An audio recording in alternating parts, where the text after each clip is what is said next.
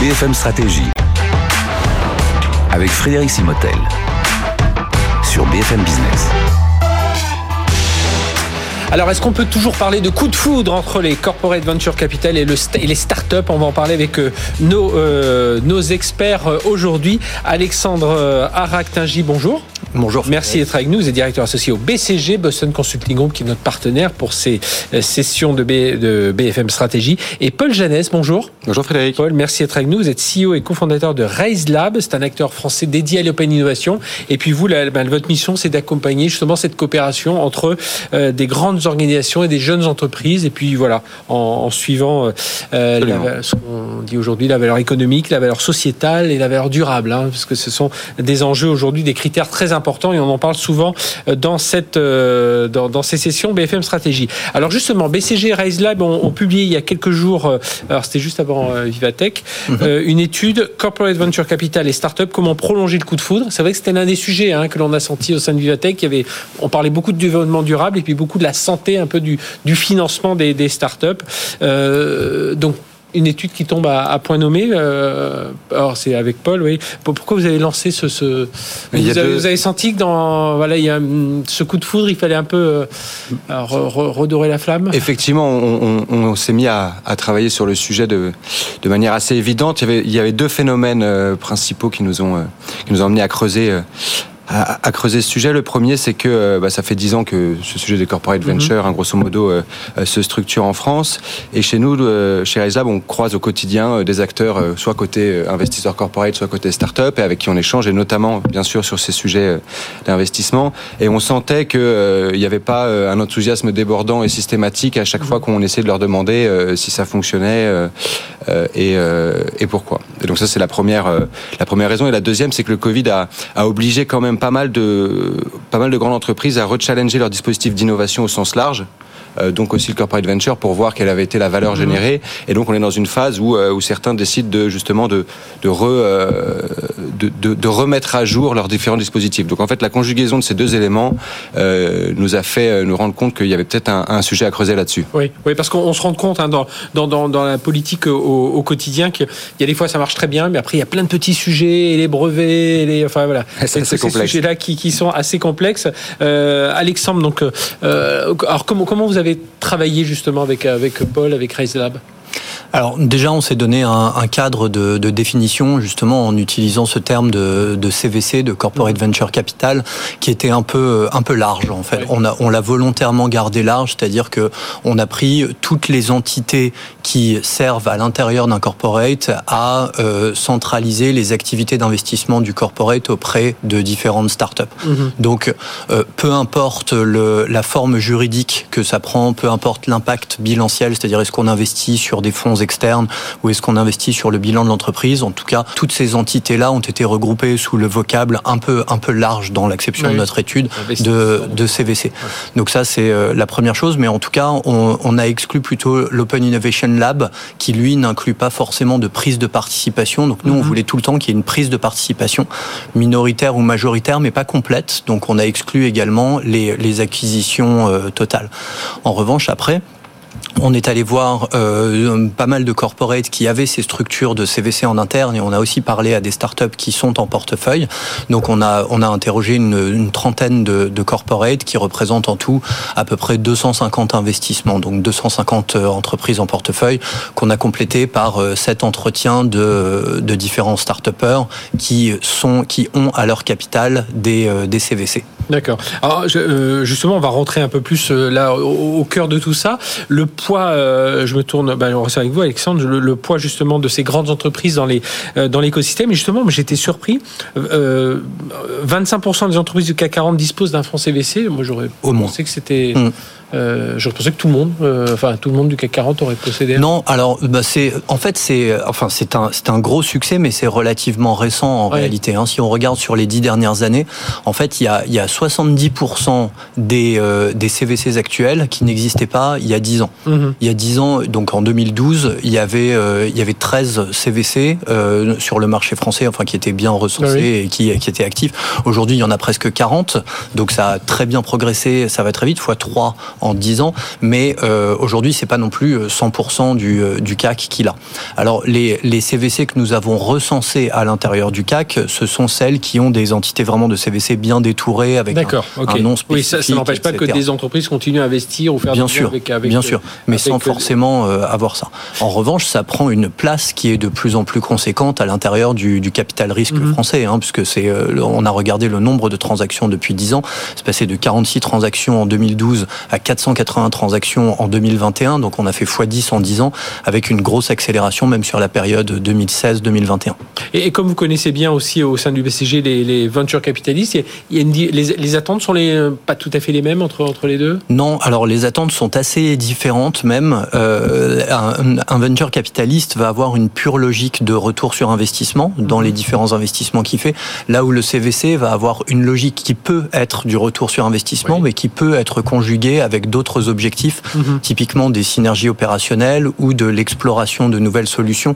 Donc ce que le ce que le ce qu'on voyait, je vous interromps, ce qu'on voyait, on parlait de Vivatech tout à l'heure, ce qu'on voyait dans Vivatech, on, les écosystèmes de start-up qui étaient là étaient un peu pour porter de nouveaux métiers, de nouvelles innovations au sein du groupe. On a, on a très peu vu qui qui étaient un peu en marge et qui étaient là juste pour rapporter. Enfin, même si à terme, on espère que ça rapporte du business et de l'argent, mais c'était oui. pas c'était pas l'investissement premier. En fait, enfin, ça, ça, ça peut ne pas en rapporter de manière directe, mais plus de manière indirecte, effectivement.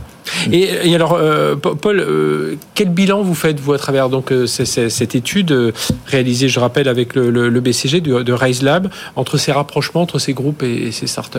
Effectivement, comme le dit, euh, comme le dit bien Alexandre, euh, c'est plus compliqué de de, de, définir le succès quand on a une, des opérations comme celle-là qui impliquent à la fois un corporate et une start-up et puis une vie future mm -hmm. à faire ensemble par rapport à ce que peuvent imaginer les, les, les, les fonds d'investissement classiques. nous, ce qu'on a vu, c'est que grosso modo, il n'y a qu'un tiers des opérations de l'activité des, des, des CVC qui sont jugées comme un succès un tiers de succès, ça veut dire qu'il y a au moins deux tiers qui, euh, qui n'en sont pas. Et donc, euh, stagne, donc ou qui stagnent, exactement. Soit certains pensent qu'il est trop tôt pour se prononcer, d'autres disent qu'ils ont un bout de la valeur qu'ils souhaitaient avoir, mais pas tout, et d'autres sont euh, euh, carrément, euh, on va dire, déçus et, parlent d'échec. Et donc ce qu'on a essayé de faire, c'est de prendre ce tiers de, succès ensemble et d'essayer de comprendre quel type de quel type de leçons on pouvait en tirer Comment est-ce qu'on pouvait aider cette seconde vague justement de, de, de CVC qui est en train de en train de naître à, à tirer des enseignements de ceux qui euh, réussissent un peu mieux que un peu mieux que les autres. Donc on a on a, on a quand même des succès. C'est vrai qu'on on, on, en voit des succès, mais on sait qu'il y a tellement tellement de paramètres aussi parce que c'est une histoire d'homme. Hein, souvent, lorsqu'on lorsqu'on rencontre discute avec ouais. des start-upers et des, des gens d'entreprise, c'est parce que la rencontre s'est faite à un bon moment, euh, des, une entente humaine qui se fait entre deux, deux, deux partenaires. Euh, euh Paul, la, la définition, euh, ou plutôt Alexandre, la définition du succès et de l'échec. voilà, est-ce qu'elle est différente pour les bon, un VC va avoir sa, sa sortie, hein, voir leur mm. bourse ou alors ce qui s'il peut revendre et tout ça. Et le, le CVC, ça va être, ça va être quoi? Alors le VC, il va voir sa sortie, mais il va voir sa sortie même sur un périmètre plus large. Il va voir mmh. sa sortie sur tout un portefeuille. Et donc un VC, quand il fait une vague d'investissement, il va prendre 10 euh, participations, par exemple. S'il y en a 9 qui ne fonctionnent pas en termes de retour d'investissement ouais. pur, mais une qui se trouve être une licorne. Comme c'est souvent euh, le cas. voilà. ben, en fait, l'ensemble de cette vague sera, sera mmh. considéré comme un succès.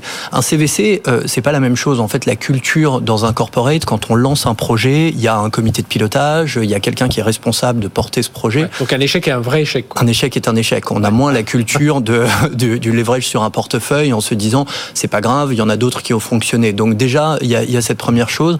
Deuxièmement, le, le VC, comme on disait tout à l'heure, voit une logique de retour sur investissement, donc une prise de valeur économique exclusivement Là où le CVC va être plus large, il va vouloir regarder du retour sur investissement, mais il peut regarder des synergies opérationnelles, il peut regarder aussi une capacité à, à apprendre, ce que vous disiez sur mm -hmm. Vivatech tout à l'heure. Et cette, cette catégorie un peu qu'on appelle les explorateurs vont plutôt investir dans des startups pour regarder des nouvelles méthodes de fonctionner, des, des nouveaux modes de, de, des nouveaux modes de travail, éventuellement des nouveaux axes de recherche ou des nouveaux segments clients que eux ne vont pas explorer en interne. Et alors justement, Paul, si on regarde, euh, on voit là tout ce que vous avez constaté, dont un tiers qui sont un succès. Qu'est-ce que vous retirez Vous dites, tiens, c'est quoi pour maximiser, maximiser justement cette création de valeur pour à la fois les corporates, pour les, entreprises qui investissent, et puis comme pour les startups, qu'est-ce que... On a essayé de, dresser un peu une, une checklist. Hein. il y a effectivement un sujet, un sujet d'objectif. Donc, quel est l'objectif de la mise en place de ce, de ce véhicule? Et vraiment être clair sur comme est-ce qu'on le fait pour des raisons de ROI financier, mhm. pour être un actionnaire, pour être un explorateur, donc travailler sur la stratégie ou pour vraiment quelque chose de très opérationnel. Mais ensuite, quand on rentre un, un, degré un peu plus, euh, un peu plus dans le sujet, on a essayé de dire avant l'investissement, il y a des choses à regarder. D'abord, quel type de partenaire on va sourcer en fonction de quel type d'objectif on va suivre. Euh, quand on veut créer une synergie opérationnelle avec un acteur, on va pas prendre une start-up trop early stage parce qu'elle va pas être en mesure de répondre aux attentes.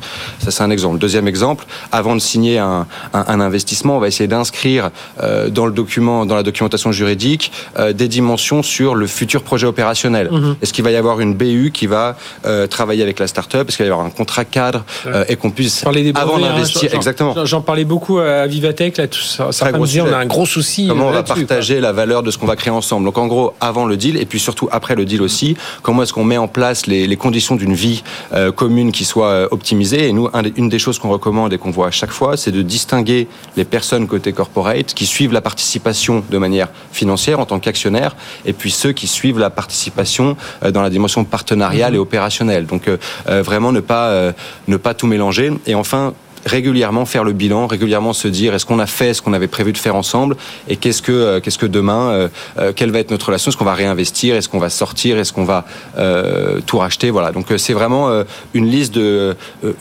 une liste de choses qu'il faut régulièrement regarder pour pas perdre le fil. Quoi. Oui, puis, puis j'imagine qu'il faut, il faut aussi comprendre dès le départ si on a la bonne sensibilité commune. Quoi. Est-ce qu'on, ce qu'on a euh, culturellement il y a un gap culturellement euh, bon il y, a, il y, a, les objectifs de chacun, mais euh, la gouvernance, enfin voilà comment comment tout ça comment tout ça se passe, non, Alexandre? Enfin, ce sont des aspects assez forts aussi. Oui, oui, enfin post deal on va dire. Et, oui, exactement. Et d'ailleurs le modèle opérationnel sur comment est-ce que les choses fonctionnent doit aussi être être défini pour un CVC en particulier, en sachant que, comment fonctionne cette structure de CVC, qui prend des parts, euh, qui prend, euh, qui siège au conseil d'administration mhm. de la start-up, euh, comment ça fonctionne, comment on implique les lignes de business métier à l'intérieur du, du corporate. Tout ça doit être défini suffisamment tôt pour ne pas être déceptif, au moins pour les, les start-upers. Prochaine édition, c'est quoi? C'est travailler sur les deux tiers d'échecs et comprendre pourquoi leurs échecs Ou globalement, on a, on a réussi à identifier un peu les échecs, mais vous feriez quoi comme, Je pense qu'on a pas mal identifié les facteurs de succès, Et, je pense que euh, si on devait faire une deuxième édition, il y aurait notamment à creuser le modèle opérationnel que je viens de mentionner pour pouvoir lier modèle opérationnel et mandat pour savoir quels sont les modèles opérationnels qui fonctionnent le mieux suivant les différents mandats. Bon, en tout cas passionnant hein, comme, comme étude et comme sujet, parce que c'est vrai que parfois on comprend pas pourquoi ça n'a pas marché et pourquoi d'autres ont marché et parfois c'est les mêmes personnes, donc on, a du mal à voir tout ça. Et là, au moins, euh, vous avez réussi à clarifier ça avec ces, euh, ces entretiens. Hein. Je rappelle, c'est combien c'est une combien vous aviez interviewé de une trentaine de corporates qui représentent 250 investissements. Voilà, donc on a une idée très claire. Merci Alexandre Aractingi, donc directeur associé au BCG, et Paul Janès, CEO et cofondateur de Rise Lab. Donc vous faites le lien justement entre ces grandes organisations et ces jeunes entreprises. Merci d'avoir été avec nous. Merci à vous. Et à très bientôt pour une nouvelle session BFM Stratégie. Merci. BFM Stratégie sur BFM Business.